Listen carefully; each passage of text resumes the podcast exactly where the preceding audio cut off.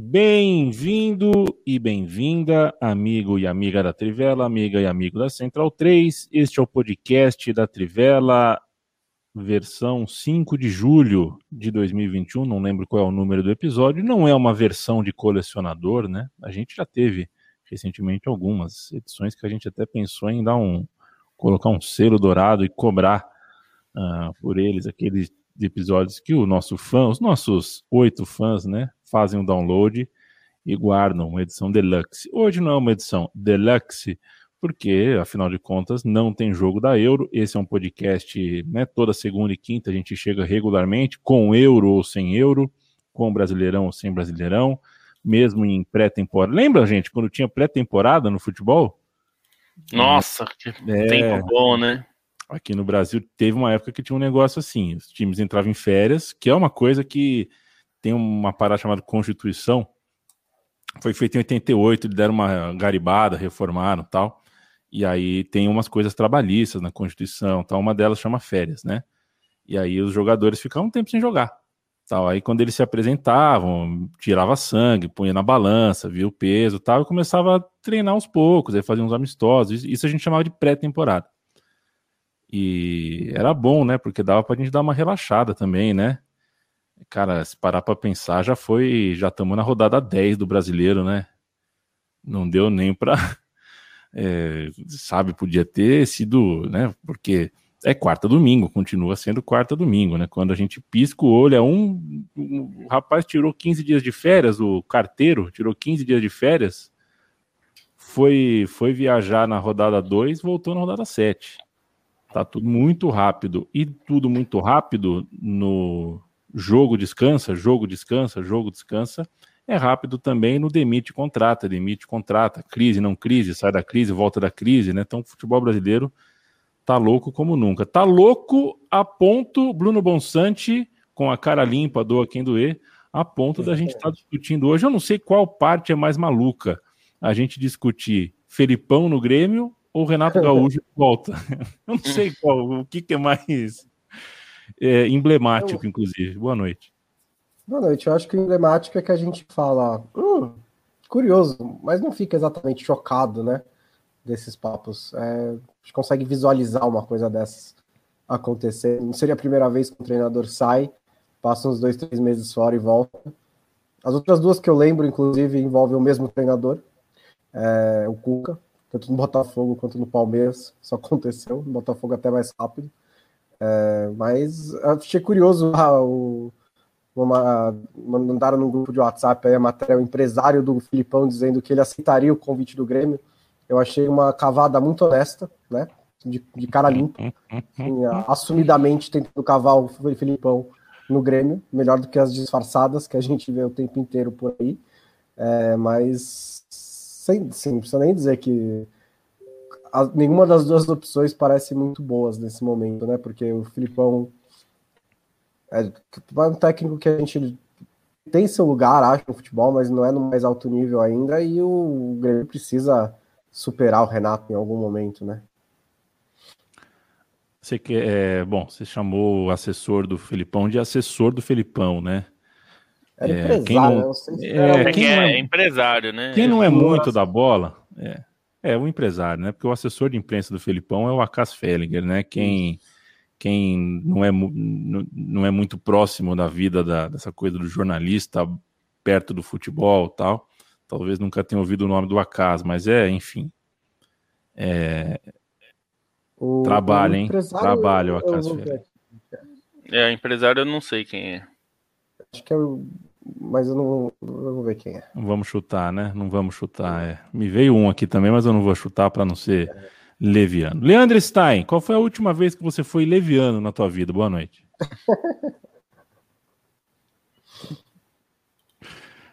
tá no mudo, né? Tá no mudo. Você é malandro também, viu? É, eu respondi ninguém ouviu, então não. Não, mas só teria que parar para pensar e, e, citando o acaso, o acaso acompanha a Trivela, né? Não do nada que ele esteja acompanhando o podcast, é muita a resposta, porque teve vezes já que ele viu o texto da Trivela sobre algum dos seus clientes e, e mandou alguma coisa respondendo, né? Então, é, já cara, aconteceu mais de uma vez. Exatamente. É, mas eu vou pensar. É, exatamente. Ah, é, não, para elogiar, esquece. Para elogiar. É, exatamente. Pra elogiar, é Jorge Machado, esquece. empresário que representa o Filipão, que deu a declaração ao Globo Esporte. Ah, é ok. Felipe Lobo, boa noite. É, é, Jorge Veloz, ou qual é o nome é, do camarada aí, moço? É, Eu também. Jorge Machado. Jorge Machado ou Gilmar Veloz? Hoje. Não tenho a menor ideia. Depende, se você quiser velocidade, acho que o Jorge Veloz pode ser mais útil, né? Eu tô um é, pouco. Agora, se você quiser cortar relações, talvez o Jorge Machado seja importante. Eu tô me incomodando, viu, Lô? Porque cada dia você tá com um fundo diferente. Eu, eu, eu preciso de hábitos, tá? De hábitos. Não sei como é que tá aí. Você tá morando numa casa com oito cômodos, eu não sei como é que é, mas. Ah, a mansão todo dia. É, não, é. é São aqui... cantores que estão atrás de você? O que, que é? Eu não tenho a menor ideia. Esses quadros é tudo da Gabi. Eu não sei de onde é essas coisas. Eu não sei. É, eu, é que ela tá na, no escritório em reunião, então eu faço perfeito. aqui para não ficar. A gente não ficar concorrendo. Perfeito. Eu, eu, você gosta de exposição, Lobo, de, de quadros, assim? Porque é, é legal, mas quando a gente é muito ignorante sobre um tema, a gente, eu me sinto meio mal, né? Ah, eu, eu gosto, eu gosto de alguns que é, tem aquela opção de você receber o áudio, áudio, é, áudio guia, eu acho que é o nome, é. Que, é, que é bem legal, porque aí ele meio que te dá um contexto daquela obra, tal. Tem alguns museus que já usam isso, né? É um pouco, acho assim, é, por exemplo, o Museu do Futebol, para mesmo para quem não é um super fanático por futebol, é, tem muito contexto, né? A pessoa que vai lá então é muito legal. Eu acho que tem vários museus que já fazem um pouco isso, né? É, já trazem um pouco esse texto, às vezes escrito, né? E, mas esse, esse modelo de áudio é bem legal, que você pode conectar. É, alguns até são modernosos, tem Bluetooth, sei lá o que. É, mas acho que é legal, porque é o que você falou, né? Se a gente for só ver o quadro sem absolutamente nenhum contexto, é difícil, porque aí você tem que. Aí você tem que ter um guia ou você fica perdido, né? Não, não perde é. um pouco do sentido, né? E tem Mas tem vários museus né? legais nesse. É, é assim, um dos lugares cara, que eu. Um dos lugares que eu mais gostava, que tinha um pouco de contexto, bem pouco, mas tinha. Eu, faz tempo que eu não vou, porque, enfim, nós estamos nessa pandemia faz 200 anos já, mais ou menos. É, na, eu, eu estudei perto da Pinacoteca do Estado. E era muito legal lá, tinha muito, muitas exposições interessantes, porque também antes de você entrar na exposição, ele tinha um contexto da exposição que falava sobre art, os artistas, ou o artista, quando era específico, e contava um pouco sobre quem era esse artista, por que, ele fazia daquele jeito, qual era a, a, a especialidade, ou enfim, a, a ideia dele. Então tinha uma exposição que você já entrava sabendo mais ou menos qual é que era a, a, da parada. E é melhor também, né? Perfeito. É, Pinacoteca que virou Pina Underline, porque cidade de São Paulo é radical, acelera. Matheus Alves, boa noite. Pedro Lara, olá, hermosos. Ryan Agra, salve a todos. Mauro Molina, boa noite. Márcio Fischer, boa noite. Maxwell Pinheiro, Rafael Velasco, Marcelo Grava, Martinho Lutero. Quanta gente! Lutero não, Lutero, Martinho Lutero. Gabriel Rodrigues, Renan Basílio, quanta gente, quanta gente. Tem até gente de Shangri-La, eu perdi aqui, mas tem gente de, de Shangri-La. Tem uma música da Rita Lee que fala, né? É, como é que é? é? Se me der na telha, sou capaz de enlouquecer, manda tudo para aquele lugar e fugir com você para Shangri-La. Veja só, minha mãe toca essa música no violão. Muito bonita. A minha mãe, minha música. Sim, é, então, mas é, talvez seja outra Shangri-La, né? é, Shangri-La é um lugar fictício, né? É. uh, não é, Leandro, a camisa não é uma provocação, é touca Colômbia. E outro, eu tô num lugar aqui que faz muito calor, eu só visto a camisa para participar da live, eu passo o dia sem camisa, então tenho repetido. tenho repetido as camisas. Vamos lá, gente. Amanhã começa a semifinal da Eurocopa. Hoje começa a semifinal da Copa América. A gente vai falar um pouquinho da semifinal da Copa América, mas a gente inicia os trabalhos falando de Itália e Espanha. Veja você, Bruno Bonsante, que chegou a hora da verdade, né? Chegou a hora da verdade. Eu me recordo de na segunda rodada. É a hora da verdade, tá? Exato, igual, igual o Galvão Bueno com a Copa do Mundo, né? Sempre começou. A Copa do Mundo começa hoje, Copa do Mundo começa hoje, desde o primeiro jogo da pós-Copa. É, vamos abrir os trabalhos aqui, vamos fazer uma, uma análise. Eu queria começar ouvindo sobre a Espanha, porque eu acho que está posto que o futebol da Itália foi muito interessante. Uhum. É um futebol que a gente, quando lembrar da Euro, vai lembrar do quão bem a Itália jogou. Está posto, acho que é o, nesse, né, independente de título ou não, o primeiro time, né? O time que jogou bola na, na Euro, Itália. Mas essa Espanha, me recordo na segunda rodada, eu fui falar alguma coisa sobre a Espanha e vocês começaram a burrifar né? Você, Lobo. Eu comecei a falar, não, porque a Espanha tem que fazer gols, aí você, não, tem que chutar gol, não, tem que fazer alguma coisa, tem que se mexer em campo. E vocês tinham razão, né? Essa Espanha uh, fez duas rodadas muito burocráticas, depois meteu cinco gols, mais cinco gols, dez gols em duas rodadas. Chega agora com o goleiro redimido, é, mas como chega, além do óbvio olhar para os placares, né? Como é que você enxerga a missão dessa Espanha? que tem pela frente a, a, a Itália tem a missão de fazer com que a seleção de melhor futebol da Euro fique só com isso mesmo. É, eu, mas eu diria que a Espanha tá, não está muito longe depois desses dois primeiros jogos que foram meio abaixo.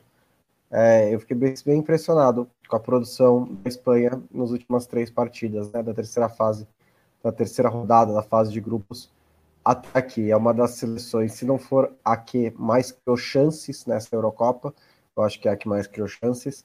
É, e é, foi uma mudança muito rápida, né?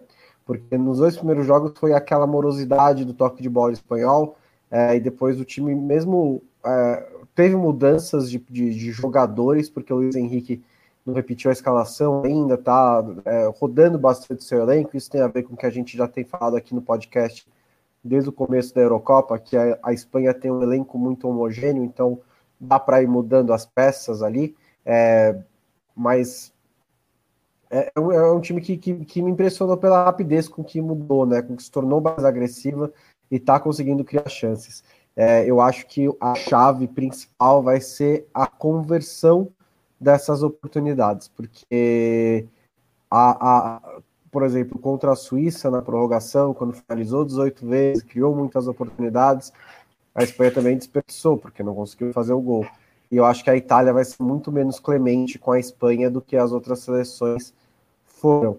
É, vai ter uma disputa muito interessante sobre a posse de bola, inclusive que está na capa do jornal AS é, hoje, que é a, o, desafio, o desafio vai ser a briga pela bola, porque tanto a Espanha quanto a, Itália gostam de jogar com a posse de bola.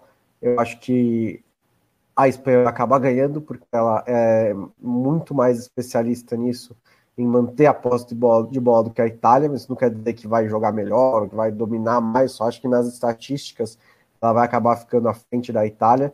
Mas a Itália sabe jogar também em velocidade, também sabe jogar em transição. Então, se a Espanha começar a tocar a bola, e mesmo criando oportunidades, não matar, não ser letal na, na finalização, e isso vai acabar inevitavelmente passando pelo Morata, é, eu acho que pode ficar complicado para a Espanha.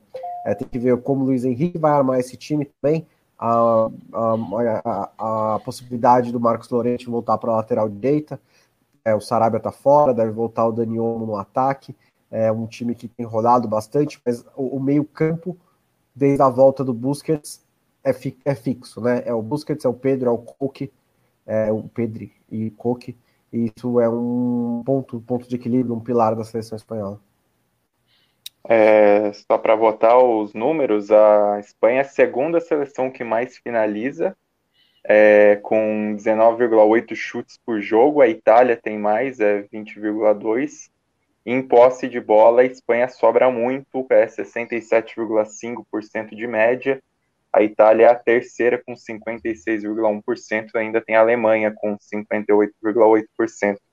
E só para pegar o gancho no que o Bonsa falou, acho que é importante é, ressaltar o papel do Busquets nessa seleção, né? Até no meio dessas cornetadas que a gente deu, a gente falou que o Busquets talvez não fosse o cara para melhorar o time, pelo contrário, né? Ele foi o cara que corresponde a essa, essa melhora da equipe. Não começou jogando porque estava com Covid, mas era um cara desde antes da Eurocopa que é, é muito o homem de confiança do, do Luiz Henrique e vem correspondendo nesses jogos, vem ajudando o time a se soltar mais, o time parece mais seguro com ele na cabeça de área, é, jogou muito bem, correspondeu muito bem nessas nas duas partidas, né, no fechamento da fase de grupos e nas oitavas de final em jogos que a Espanha correspondeu muito ofensivamente. Ele não é o cara para dar o passe final, mas ele participou bastante para ajudar os companheiros a, a cumprirem o trabalho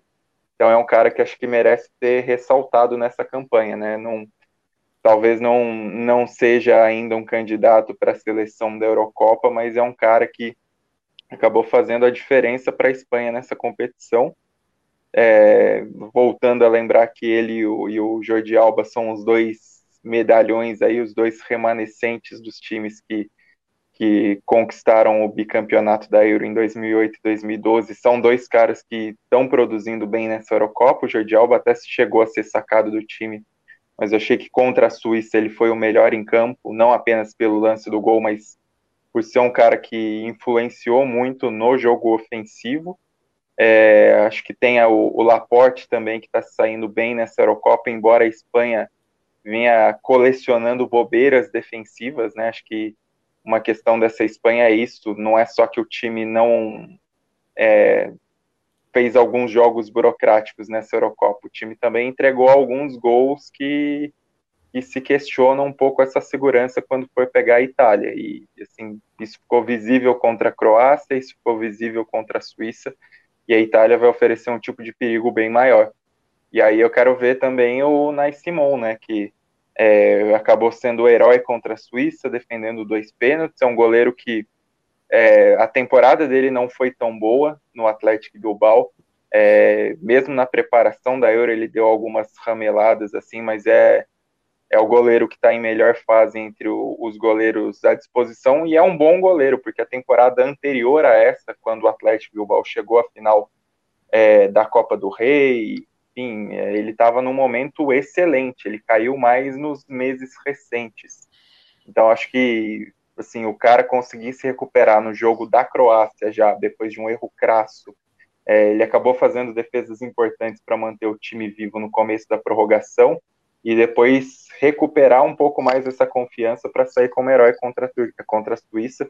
Acho que isso é importante também, né? Mostra que, que é um goleiro que apesar de tudo, não se abalou exatamente com, com a competição e, e vem crescendo. Não é um nome tão conhecido, é, não era um nome nem, nem assim, tinha, é, tinha uma expectativa dele no Atlético Bilbao, mas o, o nome mais badalado do Atlético Bilbao há alguns anos era o Kepa, então, acho que é um cara que vem correspondendo e pode ser importante nesse jogo contra a Itália, porque ele vai ter que trabalhar. Pelo que essa Itália vem produzindo ofensivamente, a gente sabe que ele vai ser chamado para o jogo algumas vezes. É, eu, eu, acho que tem uma batalha importante no, no, no meio-campo, né? A gente falou um pouco sobre isso é, no programa de ontem até é, a gente tem nos dois times um meio-campo com dois controladores de jogo, né? O Jorginho na Itália e o Busquets na, na Espanha. É, acho que são é, estilos de jogo diferentes, mas os dois com essa posse de bola vão batalhar bastante. É, eu estou curioso para ver como cada um deles vai se, se, é, se comportar, né? Com tendo, não tendo a bola no mesmo, no mesmo patamar, a, me, me dá a sensação que a Itália está mais preparada para isso, porque é um time que também joga em transição quando necessário. A gente viu isso em alguns momentos. É, nessa Euro, particularmente, não muito, mas no, no, processo de eliminatórias e tal, teve jogos que a Itália atuou é, um pouco menos de posse de bola por circunstâncias. É, então eu imagino que seja mais preparada. Mas eu acho que aí tem, tem um aspecto importante também que é quem vai tentar bloquear esses jogadores, né? Porque a gente viu, por exemplo, ao longo dessa Euro, alguns times tiveram um pouco mais de sucesso para dificultar o jogo da Itália quando é, tornaram o Jorginho uma peça fora do jogo. Ou hum, dificultaram para o Jorginho entrar no jogo. Então tiveram sempre uma marcação forte em cima dele, porque a saída de bola da Itália acaba passando por ele quase sempre, né? Assim, começa nos zagueiros, mas passa muito pelo Jorginho. Então é, pode ser um caminho para a Espanha tentar é, não bloquear os zagueiros, mas bloquear o Jorginho especificamente, deixar que a saída de bola fique com outros jogadores como o Barella e o e o Verratti, porque aí isso deslocaria esses jogadores mais para trás, e aí você tem mais campo para defender. É, então pode ser um caminho. E acho que na, na no caso da Itália, eu acho que onde é, a, a Espanha teve mais problemas, que acho que pode ser um caminho interessante para a Itália, são os dois lados do campo, as laterais. É, a gente não. Eu imagino que ele vai manter o Aspilicueta, porque é, Marcos Lorente ali, eu, eu, acho que seria repetir um erro que ele cometeu no começo da, da campanha. Não é o lugar do Marcos Lorente. O Aspilicueta é um lateral de ofício e é, no melhor momento da carreira, talvez, né? E sem o Spinazzola muda alguma coisa, Lobo? Porque a Espanha vai pensar o lado direito ali, né? É, eu acho que muda, mas é, acho que muda mais ofensivamente do que defensivamente. Assim, defensivamente o Spinazzola nunca foi um grande marcador, o Emerson também não é. é. Acho que o Emerson é um jogador técnico, mas ele não é um construtor de jogadas como o Spinazzola conseguiu ser nessa, nessa, nessa Euro. Acho que ele é um jogador mais de passagem pelo lado do campo. Talvez a gente veja mais cruzamentos da linha de fundo até porque a gente tem que pensar que o Spinazzola é um ala é, esquerdo destro, né? E o Emerson é um lateral canhoto. Ainda que ele vá, ele vai jogar com bastante liberdade, como é, é o lado esquerdo da Itália costuma ter essa liberdade, porque o Insigne, que começa na ponta esquerda, ele normalmente vem por dentro, né? Quando ele tá com a bola, é, até para ajudar a construir jogadas também no campo de ataque. Então ele abre o corredor ali pro para o Emerson passar. É, é, um pouco diferente no lado direito que o Chiesa explora mais a linha de fundo, né? Então é, o Di Lorenzo na direita chega menos à linha de fundo, né? É, mas eu acho que a gente vai. É, o que acho que tem um aspecto que é se souber, a Itália souber aproveitar as jogadas de fundo para acionar mais o Immobile no, no meio da é um jogador bom de cabeceio, é um cara bom de finalização pode ser que seja uma, algo interessante até. A gente vai ter que ver como é que o time vai agir. Porque o Immobile tem. É, a gente já falou em alguns programas anteriores também. É, existe um questionamento na, na centroavância, como dizem, porque é, também é um time que tem acionado pouco o centroavante, né? Não só para ele participar do jogo, é, mas com essas bolas mesmo, cruzadas na área. Se a gente lembrar o, os gols que o Immobile fez, ele fez um gol de centroavante mesmo no primeiro jogo, num rebote dentro da área, mas no segundo jogo ele já faz um gol de fora da área, né? Ele recebe a bola de fora da área e aí ele faz a finalização. Então, é, acho que pode ser o caminho aproveitando a característica do Emerson. Vai mudar porque o Spinazzola não é, é, é, é aliás, o Emerson não é um jogador de ler espaços tão bem quanto o Spinazzola tem sido. É, mas eu acho que dá para você tentar aproveitar a característica dele e, e tentar aproveitar também é, a bola aérea no, contra a Espanha, que pode ser um aspecto importante para o time. O jogo acontece amanhã às 16 horas, horário de Brasília, e a gente entra pouquinho depois do apito final, pouquinho depois da definição de quem é o novo finalista. A gente entra ao vivo para falar tudo sobre esse jogo específico. Hoje a gente vai falar também da outra final. Hoje é dia de prévia, né? Hoje é dia da gente é.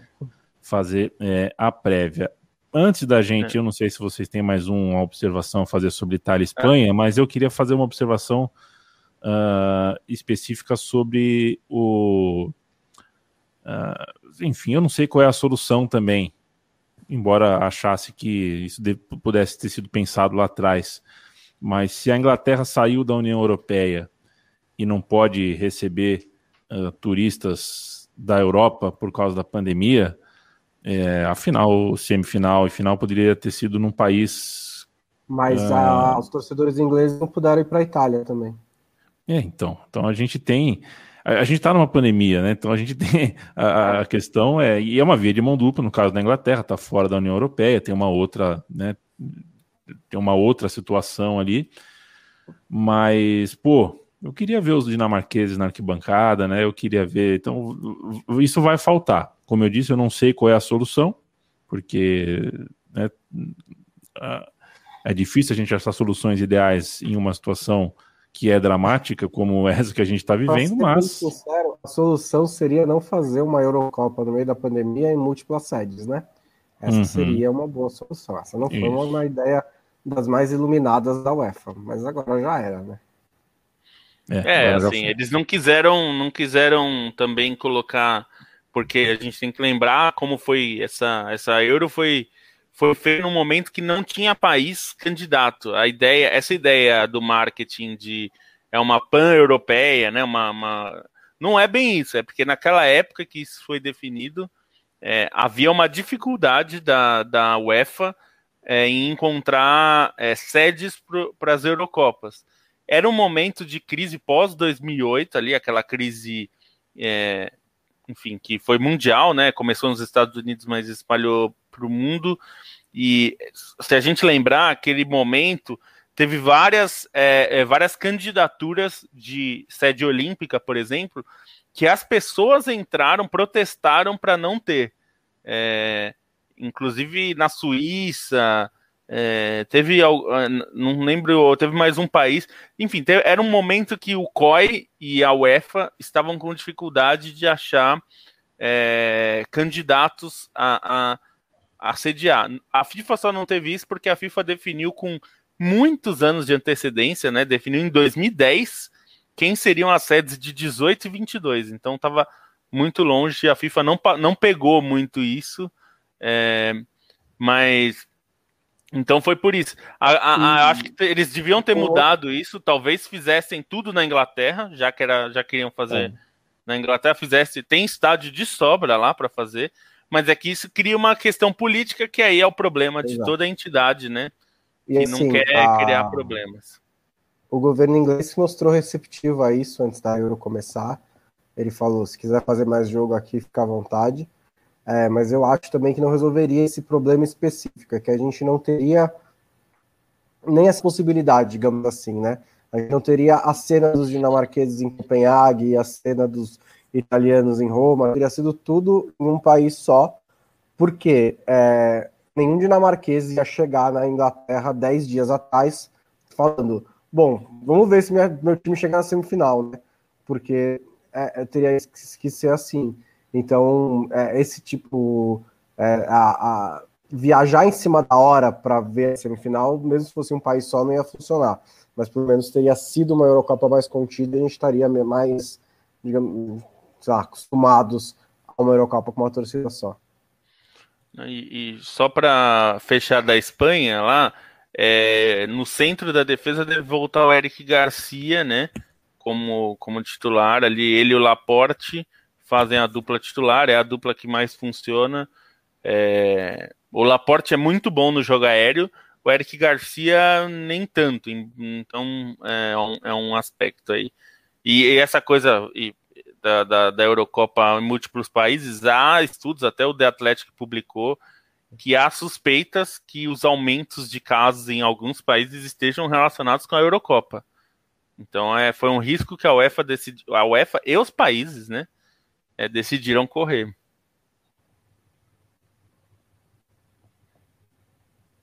Tá mutado, Yamin? Opa, opa, opa, opa. O Pierre Lapalu escreve aqui que tem, né? De fato tem um balneário no Paraná chamado Shangri-La. Ah, a Rita Lee estava se, tava se referindo a Shangri-La que existe ou a Shangri-La que não existe, né? Porque a Rita Lee a gente sabe que Ela, ela, ela brinca com as palavras. Você, você crava para mim, Lobo. O Shangri-La da Rita Lee é o Shangri-La. Ah, é que é de um romance famoso, né? Imagino seja é. essa referência, né? Pois é. Boa Rita Lee, né, cara? Excelente. Nossa senhora, nossa senhora. Roberto Dizem Mourão. que o livro dela é muito bom. Não sei se você leu, ainda não li. Dizem li. que a biografia dela é boa. Eu li, eu li a biografia dela. Uma biografia fácil de ser lida é, mas eu sou, sou meio chato com biografia, porque eu gosto muito de biografia, né? Mas é boa, é boa. Eu ia fazer uma crítica aqui, porque achei. É, achei, enfim, eu, eu, eu, eu, queria. Tem algumas partes polêmicas da, da, da, vida dela que foram retratadas ali de forma um pouco. Enfim, queria ter lido mais coisas, mas. Posso a biografia, biografia dela. Pode. Até uns 20, 30 anos? Você está tá jovem para ter uma biografia. Tá, se, se, eu ainda estiver vivo, Bonsa, você faz a minha biografia. Se eu já tiver morrido, é o Leandro Stein que vai fazer. Fechado? é e o Felipe Lobo faz assessoria de imprensa e vende o meu livro, que ele é bom nisso.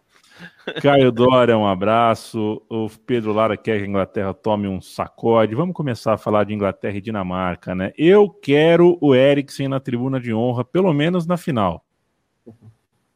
Eu não sei em que posição, em que pé que tá, se. se é, deve... cara. Aparece com o cara, pô. Deve Hoje eu vi né? uma foto dele, depois de muito tempo, ele com um torcedor mirim, aparentando estar bem, mas foi o único sinal. E assim, é mais do que justo ter ele na, nas arquibancadas, né? Ele e o Spinazzola são dois caras que, que merecem estar aí nesse, nessa reta final de Euros, ou se a Itália passar para a final, né? Quem sabe o Spinazzola já esteja em condições de comparecer depois de ser operado nessa segunda-feira o tendão de Aquiles que ele rompeu, né? Pois é, eu li bastante sobre a coisa do tendão de Aquiles depois de. Foi sábado, não? O jogo? Sábado? Foi, né? O jogo da Itália. Eu li bastante sobre. Sexta, sexta, sexta, né? Eu li bastante sobre usei o, o Google tal, e é engraçado, né? Porque eu fiquei, eu fiquei realmente encucado com a reação dele, né? Começar a chorar só depois, na hora, e, a descrição do, do rompimento de tendão é, chamam de síndrome da pedrada, né? Você não entende direito o que aconteceu, porque parece que você tomou uma pedrada. Não parece que você quebrou um osso, quebrou um tendão. Então, no primeiro momento, você uh, sente alguma coisa ali, e aos poucos a, a dor vem. Né? Primeiro é uma pedrada, mas não é exatamente a dor. É... Nossa, é muitos meses, né? Muito tempo parado, nossa senhora. É, acho que das lesões aí a gente tem, claro, um monte de coisa, ligamento, tudo, mas tendão. É. Tendão é duro. Vamos nessa. Uh, quem mais tem aqui antes da gente? Vamos começar a falar, vai, Holanda Stein, vou começar com você. Inglaterra e Dinamarca, companheiro. Uh, acho que é um encontro aí, a gente já falou, claro, a Espanha, o Bonsa bem descreveu, encantou do meio para frente, da, não do, do ataque, né? Do meio do campeonato para frente até agora. A Itália encantou do começo até agora, é um time encantador. Mas a gente tem um encontro de duas narrativas muito interessantes, né? A narrativa do inglês, que sempre fica com cara de bunda no final, mas só é engraçado porque eles realmente acreditam que dessa vez não vão ficar com cara de bunda. E agora eles têm um time e vão jogar em casa e tá tudo aparentemente muito certo para o título, as coisas caminharam. E do outro lado, como a gente acabou de falar do Eriksen, acho que a narrativa da Dinamarca nessa Euro é de filme, é realmente é espetacular. No encontro de narrativas, Abre os trabalhos aqui para gente, qual é o teu, o teu olhar pro jogo, né? Olhando uh, uh, ro romantizações à parte, que tal para você?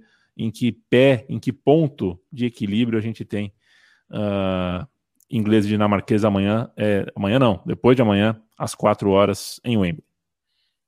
É, eu acho que tem um ponto muito interessante que para mim é o maior desafio que a Inglaterra enfrentará futebolisticamente falando, né? Porque a Inglaterra acabou pegando um adversário claramente abaixo é, e até desgastado nas quartas de final, que foi a Ucrânia. Depois, nas oitavas, já tinha encarado uma Alemanha que jogou bem abaixo nessa Eurocopa e, não, não conseguiu desenvolver seu jogo, também por méritos da Inglaterra por conseguir travar isso. Agora acho que a Dinamarca, pelo que vem jogando, ela põe um desafio maior nisso, porque é um time que vem jogando de maneira ofensiva e não só uma ofensiva lenga-lenga como era a Alemanha de ficar tocando a bola, mas uma maneira ofensiva de criar oportunidade, de é, partir para cima do adversário, de conseguir construir o resultado. É, dá até para a gente discutir se o chaveamento da Dinamarca também não foi facilitado e não infla também o, as expectativas sobre esse time, considerando é, que Gales realmente não era uma seleção competitiva e que República Tcheca hum, por mais que fosse um time acertado, não era um time com grandes nomes, né? Acho que também tem esse, esse outro lado. Mas acho que a Dinamarca já teve um outro teste de fogo nessa Eurocopa, que foi contra a Bélgica, e conseguiu corresponder bem na medida do possível, né? Pensando que era a primeira partida sem o Eriksen, que era a primeira partida depois de toda a atitude é, é, inclassificável da UEFA de colocar os jogadores para enfrentar a Finlândia, é, o time responder daquela maneira e fazer um jogo tão parelho contra um dos favoritos ao título, é, naquele momento, eu acho que já, já foi importante para a Dinamarca para ela mostrar um pouco mais de qualidade. E é um time que, que eu acho que tem boas armas, né? Se a gente for considerar. Ontem eu comentei aqui do, do jeito como eu gosto do funcionamento do meio-campo, tem dois jogadores bastante diferentes ali, o Royberg e o, e o Delaney, que são dois jogadores que conseguem se complementar, um jogador de muito mais passe, outro de presença física.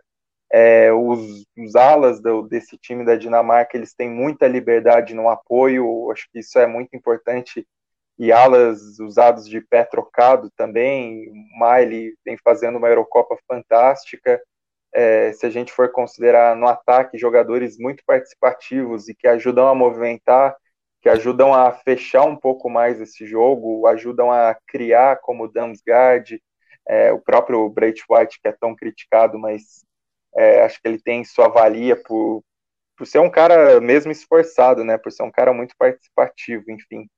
E, e, é uma equipe que, que parece ter, ter um, um, jeito de jogar muito bem entrosado, demonstrou isso na Eurocopa, é, conseguiu fazer bons jogos, não necessariamente pela questão dos adversários, mas pela bola que jogou mesmo, pelo encaixe, por trocar peças e ainda assim continuar rendendo em alto nível. Então, acho que para a Inglaterra vai ser um jogo mais difícil de conseguir encaixar o time e conseguir neutralizar os adversários. Dito isso, não acho que o favoritismo deixe de ser da Inglaterra, porque a Inglaterra também pode ser considerada uma crescente na competição. Depois de uma fase de grupos abaixo, ela tem correspondido bem melhor. É, acho que o Southgate tem usado muito bem é, as peças que tem mesmo, conseguido ele conseguiu dar confiança para jogadores-chave e conseguiu é, fazer mudanças pontuais conforme os jogos. Então, acho que nisso, nesse crescimento também acaba tendo um mérito dele dentro disso, embora seja um cara criticado, questionado e com razão recebe recebeu esse questionamento, mas ele tem é, conseguido variar algumas peças e contar com o crescimento de outros jogadores, né? Se a gente for falar do, do Harry Kane, como cresceu muito no torneio, o próprio Sterling não, não vinha bem, ontem o Bonsa ressaltou bastante, e, e fez duas partidaças, talvez seja o, o grande responsável por essas duas vitórias, assim como o Luke Shaw, que não era um cara é, tão bem visto e, e, acaba sendo hoje uma peça imprescindível nessa equipe, o Harry Maguire, que vinha de uma lesão e, e ajudou a fechar o sistema defensivo, então acho que a Inglaterra ela tem mais peças para conseguir vencer esse jogo, mas tem um adversário muito encardido do outro lado, um adversário que tem jogado bem, tem é, mostrado bom futebol e que acho que pode bater de frente. Até interessante se a gente for pensar também a galera que gosta de falar que a camisa pesa nesse encontro. Quem a camisa pesa em Eurocopa é a Dinamarca, né? Dinamarca em sua quarta semifinal, jogou 64, jogou 84 no período Dinamáquina, que até antecedeu a Grande Copa de 86, jogou 92 quando conseguiu o título milagrosamente, e agora vai para mais uma, enquanto a Inglaterra está só na sua terceira semifinal, né? Então é, tem essa história interessante também. Mas ainda que eu veja um favoritismo da Inglaterra, a Dinamarca hum, eu acho que dá, dá para fazer um, um, jogo bem, bem duro. É, é o, nos, no, no, gráfico dos XGs, né, a estatística preferida do Yamin, é, a Dinamarca é a segunda seleção semifinalista que mais é, que tem o XG maior, né, o, o expected goals, que é uma estatística que considera ali tem alguns critérios de qualidade de finalização. E eu vou já começar ressaltando que os XGs não são a verdade, eles são só uma estatística, uma medição, como qualquer outra estatística, mas é um pouco interessante observar. Ela tem ali por volta de 2,25 por jogo de gols esperados nos jogos da Dinamarca nessa Euro. O maior, a principal é a da Espanha, em aproximadamente 2,60. A Itália está mais ou menos em 2 e a Inglaterra tem 1,6, 1,7.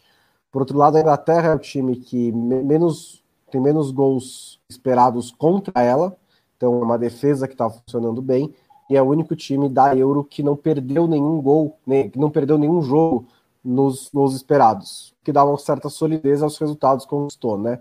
É, é de novo, não quer dizer que é a verdade, mas assim, pelos, pelas chances que foram criadas nos dois jogos, os resultados da Inglaterra estão de acordo com essas chances. O XG Essa... não é uma ciência exata, né? Não é uma ciência exata.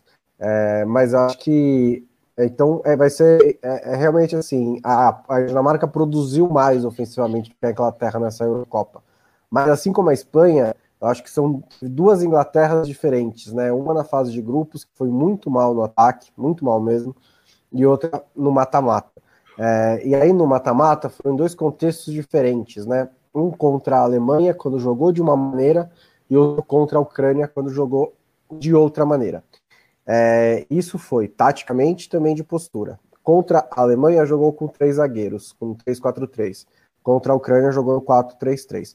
Por que isso é relevante para enfrentar a Dinamarca? Porque essas duas seleções jogam com alas também. Só que Southgate decidiu enfrentá-las de maneiras diferentes. Contra a Alemanha, jogou também no 3-4-3, espelhando o 3-4-3 da Alemanha. Então travou mais os alas da Alemanha, o Kimmich e o Gozens. Provavelmente porque ele estava mais preocupado com o Kimmich e com o Gozens do que com os alas da Ucrânia. Funcionou, ele travou bem a, a produção da, da, Alemanha e a Inglaterra ganhou no final do jogo em duas transições.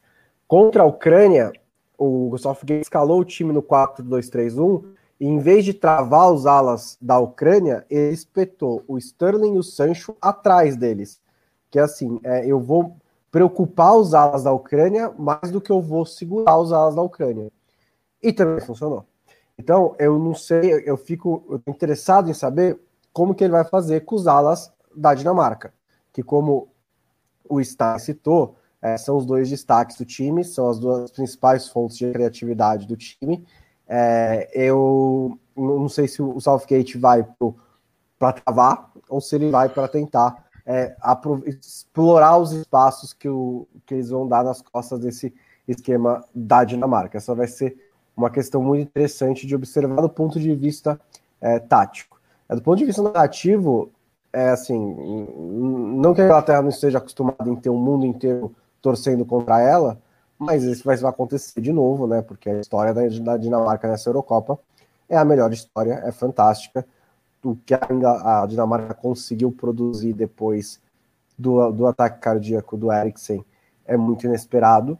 E até repito o que disse ontem, é inesperado dentro dessas circunstâncias, mas não é inesperado é, de acordo com os prognósticos que a gente tinha antes da Eurocopa. Esperava que a Dinamarca fosse uma seleção difícil de ser batida, uma seleção que, e acho que foi isso que aconteceu, se os principais jogadores correspondessem, o que nem sempre acontece com essas seleções médias, e com um pouquinho de sorte no chaveamento, poderia chegar longe.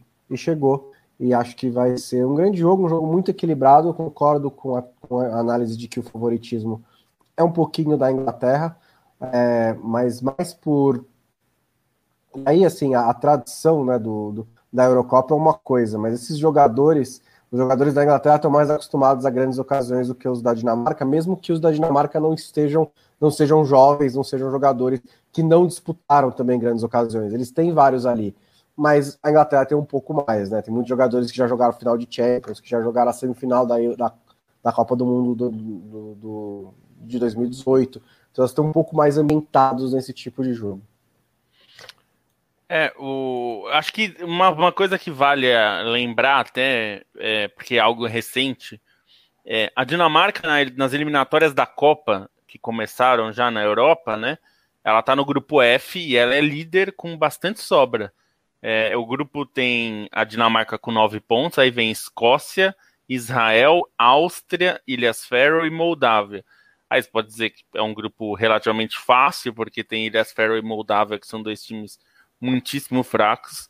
É, tem Israel que está longe hoje em dia de ser um time que, como já foi, né, de ficar perto de uma vaga, hoje atualmente ah, não é tanto, embora não seja um time propriamente fraco.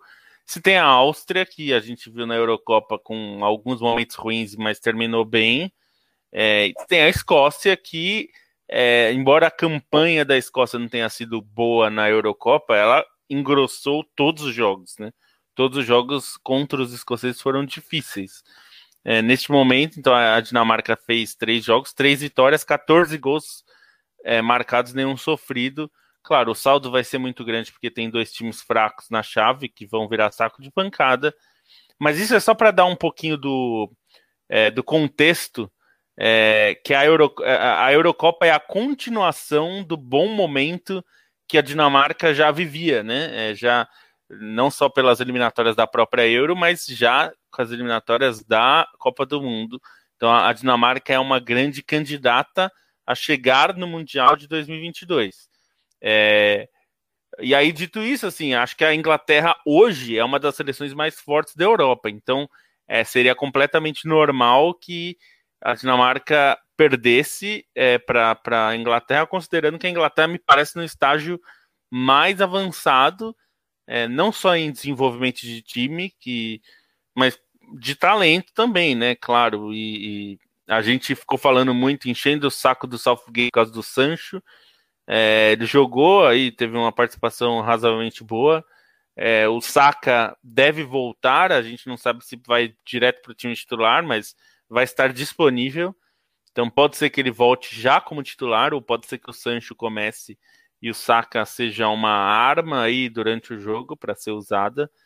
É, mas eu acho que tem um aspecto, se, se a ideia for, como o Bonsa falou, colocar jogadores dos lados do campo para preocupar a defesa dinamarquesa, talvez o Sancho seja escolhido, porque o Sancho é um jogador mais ofensivo, mais incisivo e que vai mais até para o fundo. O Saka, como ele joga pela direita e ele é um jogador canhoto, ele foi até a ala, né? E jogou até de lateral já no Arsenal, na base também, é, lateral esquerdo.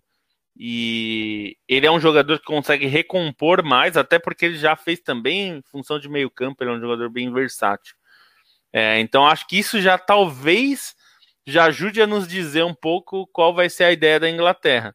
Porque se ele coloca o Sancho, eu consigo só imaginar que ele vai querer que o, Ma, ah, é, é, o Sancho joga, joga normalmente pela direita, ele pode fazer o Mali ter que se preocupar com um, um Sancho que é perigosíssimo, que é um jogador imprevisível, porque ele pode para a linha, é, ele pode fazer jogada de linha de fundo e pode cair para o meio também, né? Então é um jogador muito difícil de ser marcado.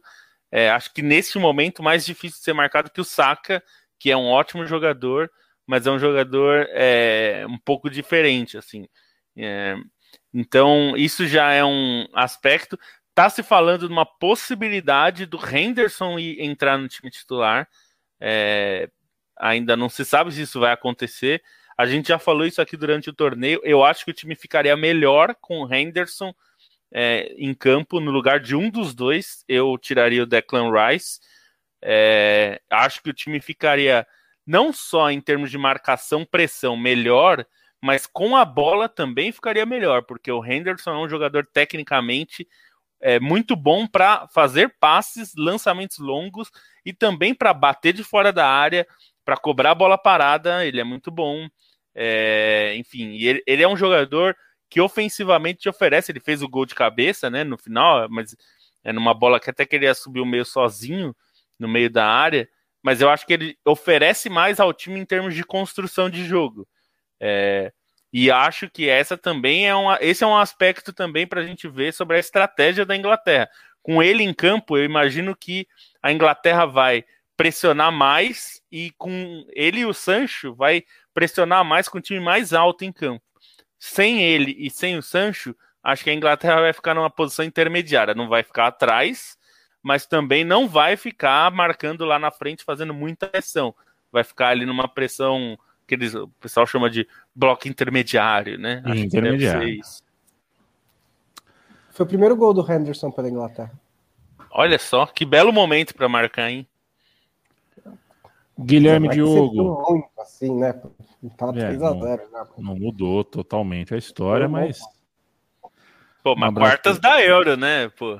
Um abraço pro Felipe Laureano, o Tércio Brilhante está sempre aqui, Paulo Pereira, um abraço para você também. O Ross, um abraço pessoal. Nossa, hein? É, o pessoal. O pessoal tá, tá falando. O Bolsa não, virou tá um personagem aqui. Não, o pessoal tá impactado. A gente não pode cortar o cabelo mais. é, loucura. Ô, João Felipe, muito obrigado. Cara, é, ele disse que virou apoiador da Trivela, quer virar da Central 3 também. Apoia.se barra Central 3. Em breve vem o Pix aí, hein? Vem o Pix da Central 3, hein? Aguardem. Aliás, pensem vocês também em fazer o Pix, porque tem gente que não quer colaborar mensalmente no, no cartão de crédito, né? Não, então... Pix a gente tem já, tem também. Opa! Qual é o Pix da Trivela? Você tem de cabeça, hein? Financeiro@trivela.com. Financeiro@trivela.com. Tá bom. É isso aí. Bom saber. Alex Gomes, parabéns pelo podcast sobre o Bádio. É hoje o meu time de botão, a carreira do Bádio foi passada limpo por Leandro e a mim e Paulo Júnior. Uh, bom, viu? É boa a história do, desse moço. Parece que jogou um pouquinho de bola. Parece que jogou um pouco de bola. Cleiton Alves, um abraço. Tiago Damaral, um abraço. Caio Dora, Tiago Tutu, e boa noite. Chegamos na reta final, senhores. E para fazer a rodadinha de tchau, despedida, já ir desacelerando, daqui a pouquinho, Leandro está em Brasil e Peru. Fazem a semifinal e reeditam a final da última Copa América. É, que foi mês passado, né? A última Copa América foi um mês, um mês passado. Então a gente tem um, um, outro confronto. É certo que a seleção peruana não vai bem nas eliminatórias, não é possível é, ser constante em tudo, um time que tem as suas limitações, mas que grande o Gareca, né? De novo, coloca a seleção peruana entre as quatro, o desempenho nas últimas quatro ou cinco edições de Copa América é, né? O, realmente Peru tem uma, uma seleção que está sempre batendo ali acima do que uh, a gente se acostumou a ver, mas vai ser difícil tirar o Brasil dessa final, né? Ah, vai ser bem difícil. Acho que até o Peru terminou as eliminatórias com uma boa resposta, né? Tinha perdido para a Colômbia e aí ganhou do Equador, deu um sinal positivo ali. Acho que um fator para a melhora do Peru é o Lapadula. O Lapadula está jogando muita bola na seleção peruana aí nesses últimos jogos. Foi decisivo no maluco 3 a 3 com o Paraguai tem sido um cara bem constante na seleção. Acho que pode ser quem complique mais para o Brasil, mas é bem difícil, né? Imaginar até por assim, pela diferença, pelo que foi o próprio jogo na fase de grupos, né? O Brasil ainda demorou a engrenar, mas quando resolveu jogar a bola e o Neymar estava impossível, é, acabou goleando por 4 a 0 Difícil é, esperar um resultado diferente. E acho que fica esse saldo positivo para a seleção peruana, né? Quatro semifinais de Copa América desde 2011, acho que é um resultado muito superior ao que se espera da, da seleção peruana em média, e até por representatividade no continente, comparando com outros concorrentes. É, a final de 2019 foi bem marcante, né? E, e na ocasião eu estava no Maracanã cobrindo para a Trivela é, era legal ver a própria crença dos peruanos no jogo. Quem quiser procurar na Trivela, eu cheguei a fazer uma matéria com os torcedores peruanos. Isso foi, foi bem marcante para mim, assim, a maneira como os torcedores peruanos estavam aproveitando o momento, porque independentemente de pegar o Brasil e de perder para o Brasil, era um momento muito especial para a seleção, depois de disputar uma Copa do Mundo, interrompendo um hiato de 36 anos, ainda é, chegar numa final de Copa América no Maracanã era muito representativo. E ainda que essa Copa América seja é, descabida desde o princípio pelo excesso, eu acho que ela acaba dando mais alguns sinais positivos e até permitindo um certo acerto do Peru para conseguir almejar coisas maiores e para tentar voltar à Copa do Mundo em 2022, né? Acho que é, a seleção peruana deu sinais positivos para melhorar essa campanha é, nas eliminatórias consistentemente. Então, acho que isso fica é, mais positivo do que a própria campanha até semifinal já que muito provavelmente vai acabar caindo diante do Brasil. A escalação. Felipe... Ah, desculpa, achei que você. Vai lá, moça, manda ver, manda ver. Eu ia, eu ia dar Não. tchau pro Lobo. Ah, então dá tchau pro Lobo, eu termino depois. Tá bom. Tchau, Lobo. É... Daqui a pouquinho, todos ligados no Sistema Brasileiro de Televisão. Uma televisão que, enfim, decidiu, né, em um determinado momento da história, e curioso, né? Um momento assim, o SBT decidiu transmitir futebol. Uma hora para outra decidiu transmitir futebol e passou a ter dinheiro para comprar as coisas. Agora tem a Champions League. É, muito curioso, né? Muito curioso. Eu não acredito em essa coisa de, de coincidência, para mim não tá com nada. Mas é muito curioso, parece até uma coincidência. Boa noite. É, pois é. Mas eu não vou ver no SBT, não. É, os amigos do SBT lá, não tem nenhum, mas Vou ver pela ESPN Brasil mesmo, porque é, eu, eu, pretendo manter alguma sanidade. ESPN, que aliás vai ter o campeonato francês, né? É, é bom ver os campeonatos voltando para TV, né? Eu vou te falar que às vezes é difícil acompanhar. É, diz que está perto de fechar o italiano também, veremos. É, que é outro que estava aí perdido. É, italiano, né, eu fico muito feliz, muito feliz pelos amigos de Odd e Leonardo Bertozzi, caso eles pois é. E o nosso né? amigo Biratan Leal comentando Também, Verona, né? É, já pensou? Biratan comentando. Itália às sete da manhã de domingo. Não estou, tem maturidade. Estou, estou torcendo para isso ser efetivado. Diz que está para. A Ligue 1 já fechou, né? Vai voltar para a TV e italiano está próximo de acontecer isso também. É... E vamos ver, para lembrar também o pessoal que a Copa América vai ter a final no sábado, né? E a final da Euro é no domingo. Então, isso, é... isso eu agradeço a, a, a, a Comembol. É, pelo menos eles fizeram esse favor para nós, né? Deixar é, um em cada dia. Bizarro é só essa semifinal numa segunda noite, né? Até pensando é. que eles pegaram na sexta. Pois é. O mais lógico seria na terça, né? É, é, mas, aí, então. mas, aí, tem que ver, aí tem que ver qual é a audiência do do, do, do, do que vem qual é depois é da novela. Não, do é é. temperatura é máxima. é que uma Não, coisa tela quente, tela quente. É que acho que uma coisa que interfere nessa escolha para segunda-feira e, e é bom a gente lembrar que não devia nem existir ainda mais nessa Copa América extra, né? Decisão do terceiro lugar. Acho que por isso que foi na ah. segunda, porque sexta-feira tem a imperdível decisão do terceiro lugar da Copa América. Que é um negócio ridículo que deveria acabar, é. né? Um episódio... 2019 pelo menos deu porrada, né? Um episódio extra da Trivela aqui na sexta-feira de tarde, só sobre a disputa de terceiro lugar da Copa América. Bonsa, tchau, tchau. Tchau, um guia de uma hora sobre a disputa do terceiro é. lugar da Copa América. É, e depois a gente ah. entra na, no, no, calor do jogo. É, o Brasil vai com o Everton Cebolinha no lugar do Gabriel Jesus e o Paquetá volta ao time titular na vaga do Firmino.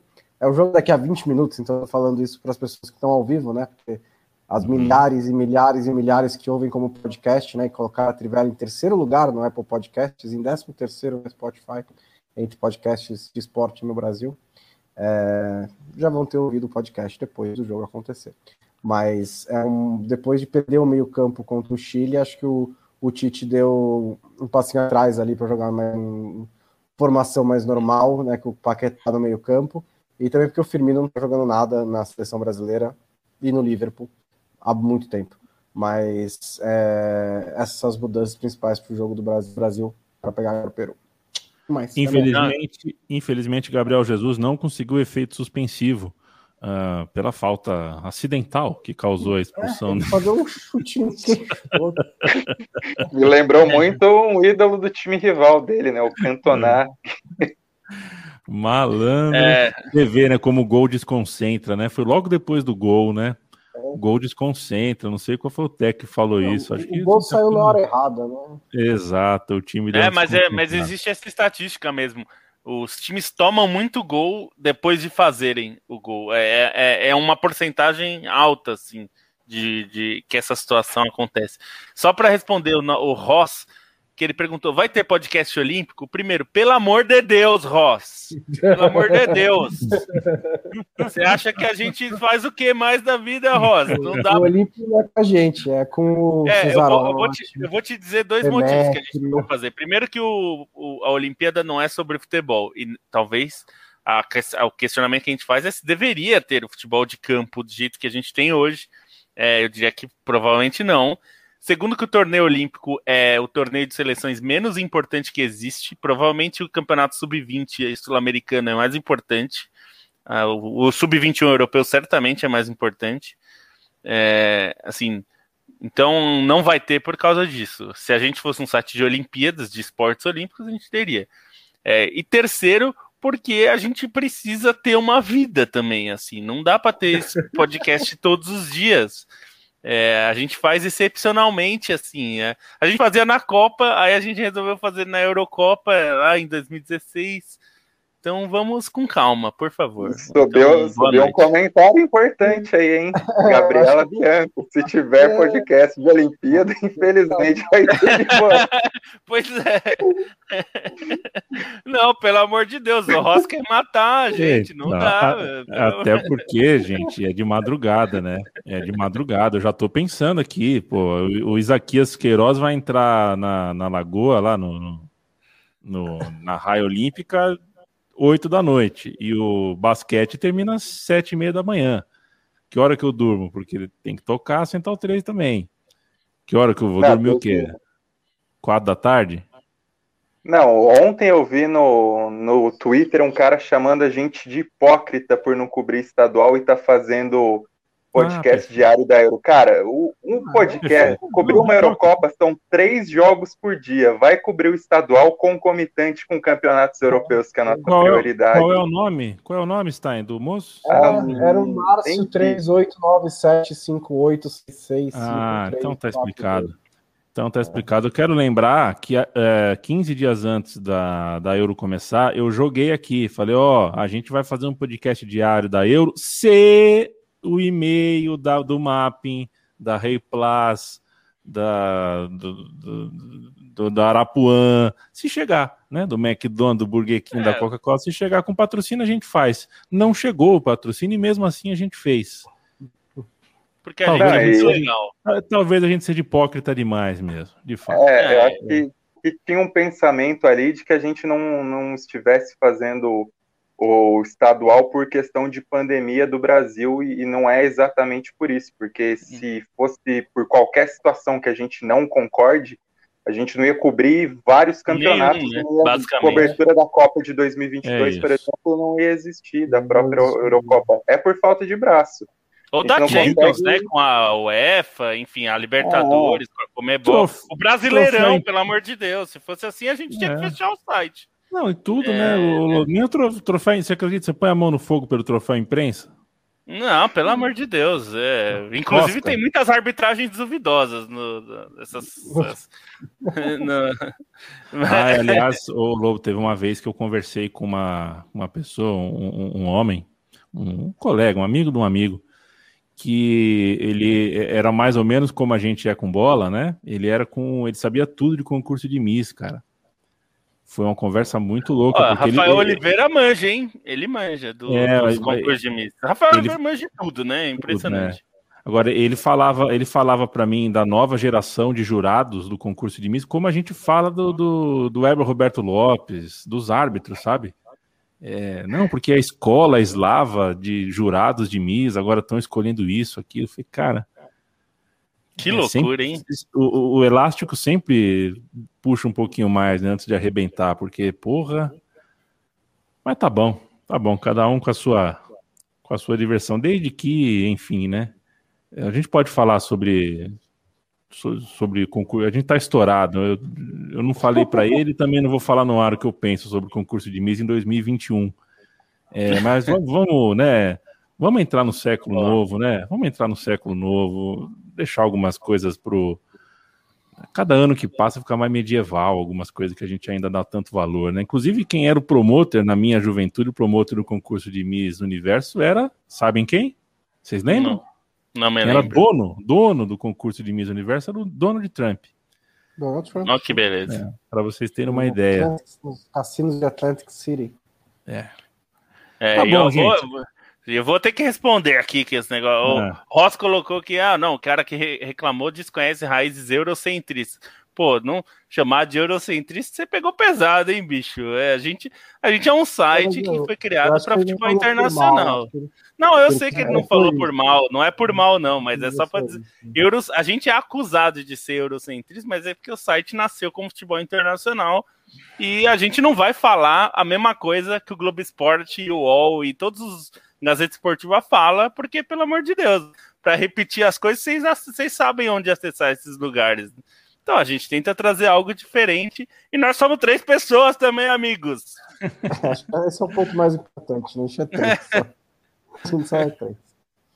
O mundo é muito grande. E, é, e a gente é, precisa de uma horinha para ir ao salão, cortar o cabelo, por exemplo, né? Fazer as coisas que a gente quer. E a gente vai e faz, e o pessoal fica enchendo o nosso saco, mas tudo bem. Meu beijo, Lobo. Valeu, até amanhã. Meu beijo, Bonsa. Falou, até amanhã. Meu beijo, Stein. Até mais. Amanhã a gente volta com tudo, absolutamente tudo. É repórter em Roma, repórter em Sevilha, é, fala povo. Na casa do Morata. É, na casa do Morata. Tudo, tudo, absolutamente tudo sobre Itália e Espanha amanhã, às, às 18h30, aqui no podcast da Trivela. Um beijo. Até a próxima, até amanhã, se Deus quiser, e ele há de querer. Marcos?